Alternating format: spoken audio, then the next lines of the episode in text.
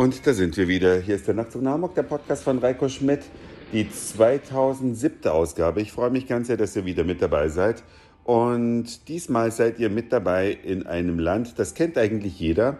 Die meisten waren hier auch schon mal im Urlaub. Und es gilt als die Wiege der Demokratie.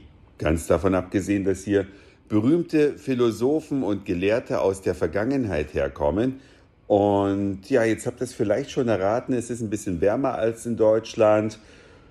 Ja, die Hellenen, die haben uns hier gestern Abend begrüßt. Nach einem 2 Stunden 40 Minuten kurzen Flug von Hamburg landet man also in Athen, kommt dann in einer knapp halbstündigen Fahrt mitten ins Zentrum rein, bekommt schon so eine kleine Vorahnung. Es war zwar schon dunkel, aber die Akropolis ist natürlich auch nachts angeleuchtet.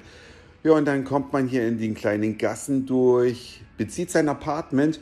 Und das ist ja heutzutage häufig praktisch kein Hotel mehr, sondern man schläft ja häufig in Airbnbs und schaut sich dann auf den Internetseiten vorher um.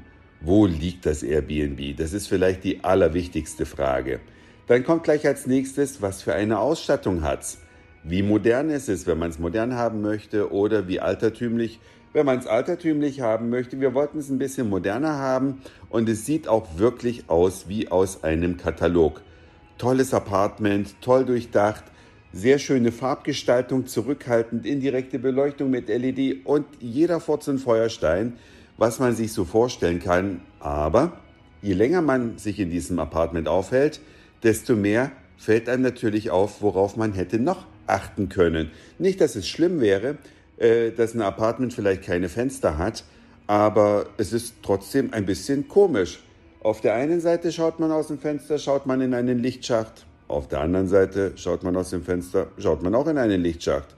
Und nach dem Frühstück vermisst man vielleicht, wenn man das Geschirr abgespült hat, weil es keinen Geschirrspüler gibt, auf den man auch nicht geachtet hatte, vermisst man vielleicht eine Abtropffläche, wo man das Geschirr erstmal hintun kann damit es dann so leicht antrocknet, bevor man es dann mit dem Geschirrtuch abtrocknet, wenn es denn ein Geschirrtuch geben würde. Und dann improvisiert man halt ein bisschen. Es ist alles kein Gejammer. Es ist eher so ein Feststellen auf hohem Niveau, aber tatsächlich denkt man immer, man hat an alles gedacht und dann fällt es einem doch auf, dass das ein oder andere noch fehlt. Beim morgendlichen Spaziergang zum Supermarkt ist aufgefallen, dass es hier doch auch Armut gibt.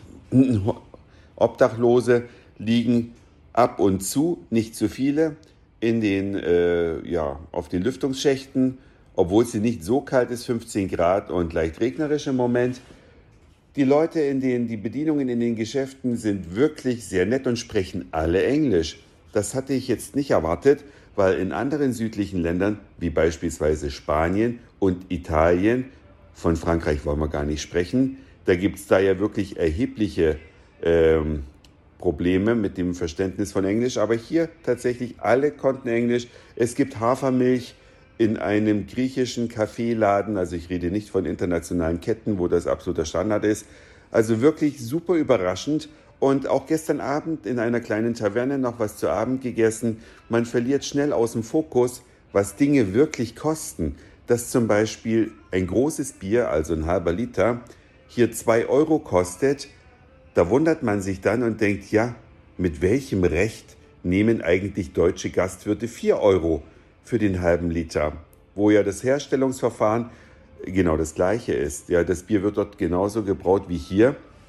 Also man kommt schon manchmal so ein bisschen ins Zweifeln, ob in Deutschland nicht doch in der Gastronomie ganz schön zugelangt wird. Und auch wenn man jetzt sagt, ja, aber denk doch mal an Corona und die armen Gastwirte, die haben ja zwei Jahre lang nichts verdient, das trifft auf die griechischen Gastwirte hier ganz genauso zu. Also das äh, kann ich jetzt als Argument nicht zählen lassen.